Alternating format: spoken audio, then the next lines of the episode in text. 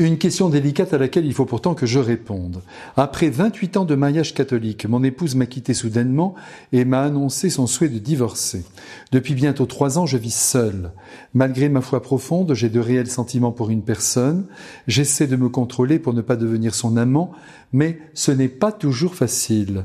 Sans le départ de mon épouse, je n'aurais jamais vécu une telle situation. Suis-je coupable aux yeux du Seigneur?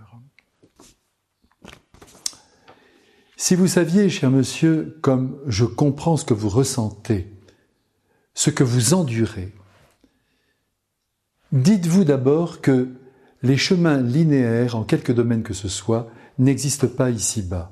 Jusqu'à la fin de notre vie, vous, comme moi, nous brinque-ballons comme une charrette dont une des roues serait voilée.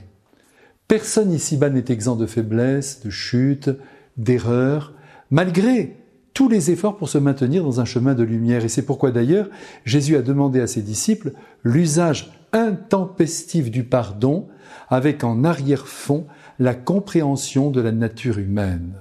Donc, je vous comprends. Et je considère votre difficulté avec compassion et miséricorde. Vous avez besoin d'être aimé, de sentir deux yeux et un cœur qui vous estiment. Et je pense très sincèrement que le Christ va beaucoup plus loin que moi dans la compréhension de ce que vous vivez. Je sens bien à travers votre propos que vous voulez être fidèle à votre sacrement, bien que votre femme soit partie. Et c'est beau de votre part de désirer cette fidélité, même si certains jours vous ne parvenez pas à l'honorer.